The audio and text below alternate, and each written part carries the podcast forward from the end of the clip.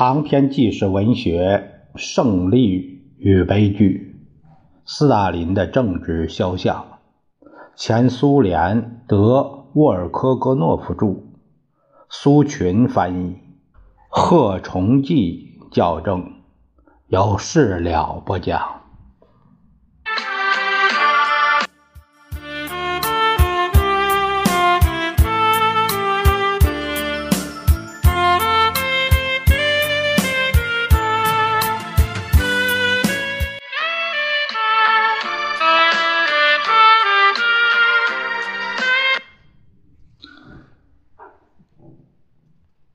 消息零零星星地传到了库列伊卡，引起种种猜想和热烈的争论，搞得大家心烦意乱、头昏脑胀。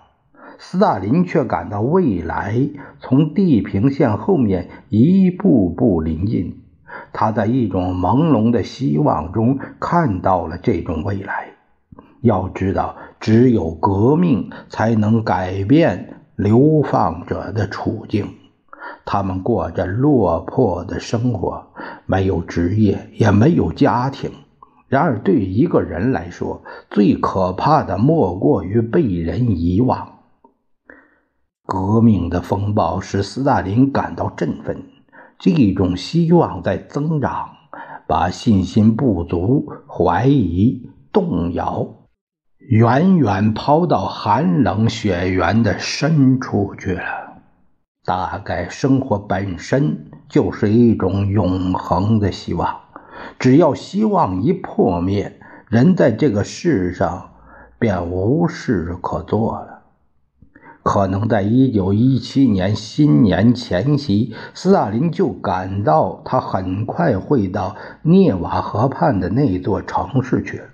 四年前，在那里的卡拉什尼科夫交易所大厅里，正当布尔什维克彼得堡委员会举行晚会时，他那么迷迷糊糊地被暗探局抓住了。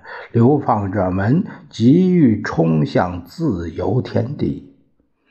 当时大风暴已迫在眉睫，正如我们曾说过的。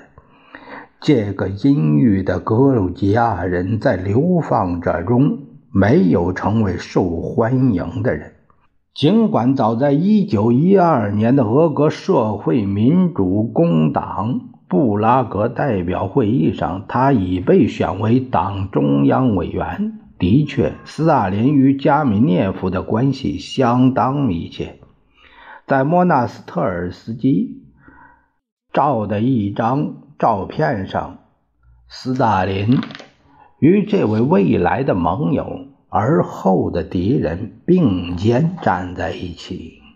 斯大林一向是个性孤僻、令人难以琢磨的人。这位秘密工作者的成长有着另外一种精神源泉。他对流放者一伙的多方面的生活不感兴趣，他们期待着和讨论着外界的来信和信息，操心家务，拟定种种方案。他与当时所说的精神贵族气质格格不入，无怪乎十月革命后有一次，他称自己是干粗活的革命者。当时认识斯大林的人都认为他是战斗队员、地下工作的实干家，他又觉得他思想贫乏，缺乏想象力。而在当时，革命者个个充满幻想，幻想着无阶级的社会，彻底的公正、神圣的平等。大概当时布尔什维克们最爱读的是有关18世纪法国资产阶级大革命和巴黎公社的书。在漫长的冬日夜晚，斯大林在微弱的烛光下如饥似渴地读着斯维尔德洛夫借给他的一本书，那是阿奥拉尔写的《法国革命的政治历史》，已经破得不像样了。斯大林了解了那一个个的人物形象，那种气氛，那早已过去的时代的汹涌澎湃的激情。他第一次理解了那次革命的秘密。在此之前，他几乎没读过有关这次革命的任何书籍。在他看来，革命或是像无情的复仇女神，或是像横扫一切的可怕的社会风暴。当看到那被揭穿的阴谋时，斯大林几乎是本能的感到。酿成悲剧性后果的是罗伯斯贝尔的优柔寡断，这可不行。要是他的话，就不会迟迟不动和犹豫不决了。正当流放者们被牢牢的困在库列伊卡的时候，俄国发生了前所未有的事件——第一次世界大战的战神。一连三十个月收集着自己血淋淋的战利品，玷污了血污的战壕，使用毒气的攻击，铁丝网上士兵们一具具灰色的僵硬尸体。国内工业生产急剧下降，饥荒降临，人们群众的不满情绪迅速增长。战争使俄罗斯帝国岌岌可危，革命的时机已经成熟。资产阶级希望在君主义位和建立西方式的民主中找到出路。内阁的更迭只不过加深这种制度的危机。在战争的三年里，共更换了四位大臣会议首脑。和几十位国家主管部门的领导人，但前线战况愈加恶化。仅从此例便可见军队的指挥水平。陆军大臣波利瓦诺夫将军从前线电告皇宫：“我寄希望于大片难以通行的地带和泥泞的泥沼。”寄希望于神圣罗斯的庇护者、神的使者尼古拉的仁慈。尼古拉二世尽管平庸，却能长期和巧妙地玩弄手腕，寻找妥协办法，准备对资产阶级做些让步，保住君主制度。但君主制的丧钟已经敲响。最后一届杜马主席十月党人的首领米弗罗将科，在专制制度崩溃前三个星期禀告沙皇：“皇上，周围已经无一可靠忠实之士，凡优秀者将被革职或已经离去，余者均多声名狼藉之辈。”杜马主席劝说沙皇赐人民以宪法，以拯救帝制，但一切均已无济于事。列宁在遥远的瑞士敏锐地察觉到了在俄国发生的越来越强烈的震动，听到了即将来临的革命的轰鸣声。他在分析国内政局时说：“革命在发展，推翻专制制度是二月序幕的首要的中心行动。包括斯大林在内的流亡者相信专制制度迟早会崩溃，但没料到事情发生的如此之快。”斯大林吸取1905年革命的教训，回想起不久前读过的有关法国大革命的书中的情节，他明白了，职业革命家应马上行动起来，以证明他们的存在。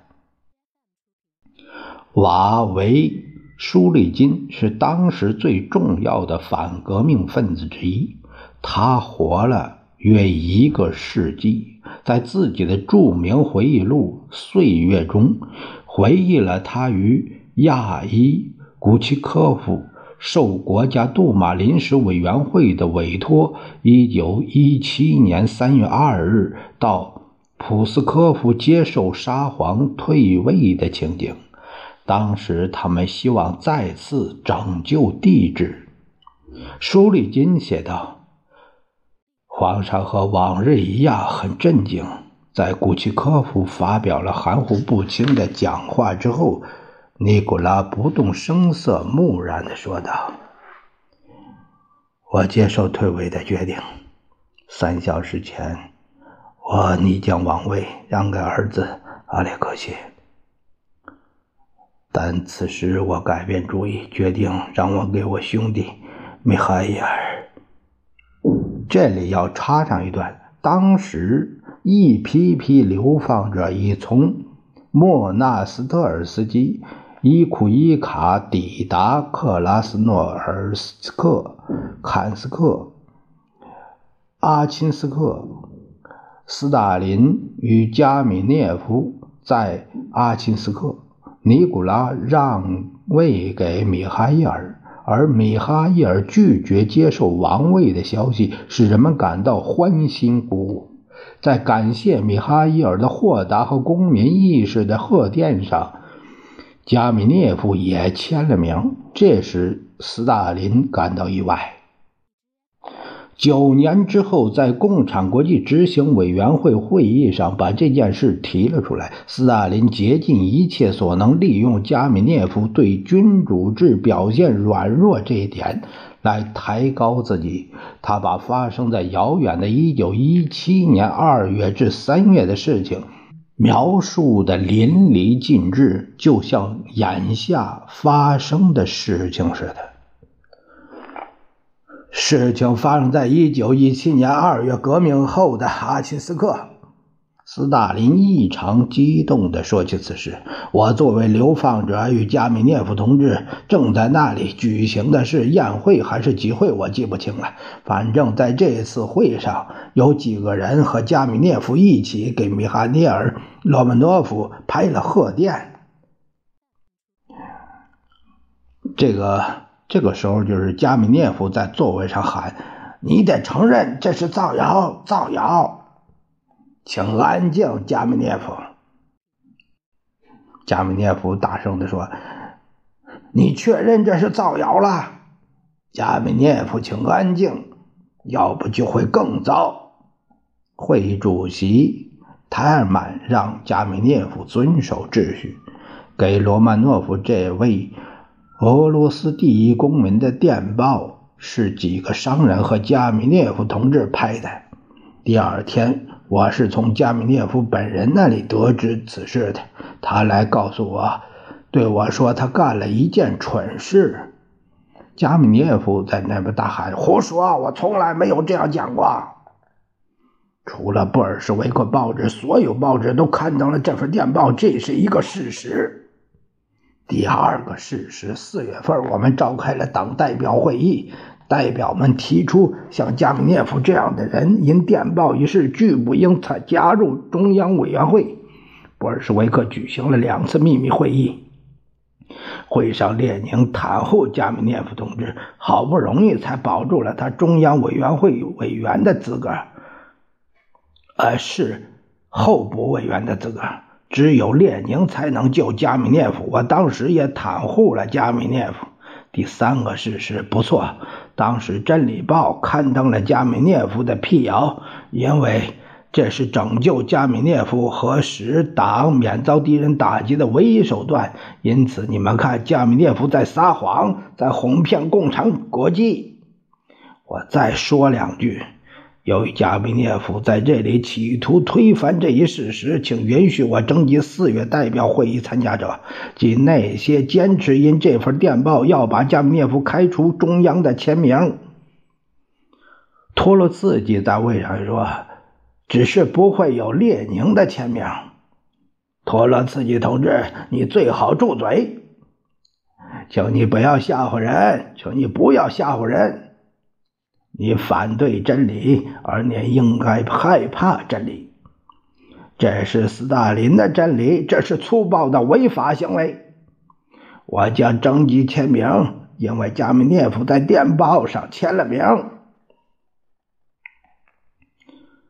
我们的叙述跑到时间的前面去了，但这里进行的是涉及一九一七年初所发生的事件的争论，甚至连自认为是正统的马克思主义者的加米涅夫在当时也把米哈尼尔的豁达看作是革命成功的征兆。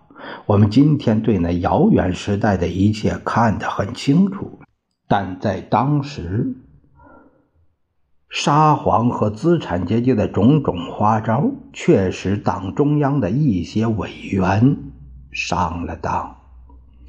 一九一七年二月的最后两天，失事者们（这个是双引号的）阻止革命的全部希望破灭了。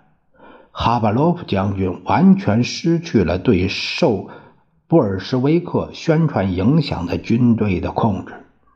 二月二十八日凌晨，最后一届沙皇政府的大臣们在彼得堡罗要塞做了俘虏。二月，资产阶级民主革命在俄国取得了胜利。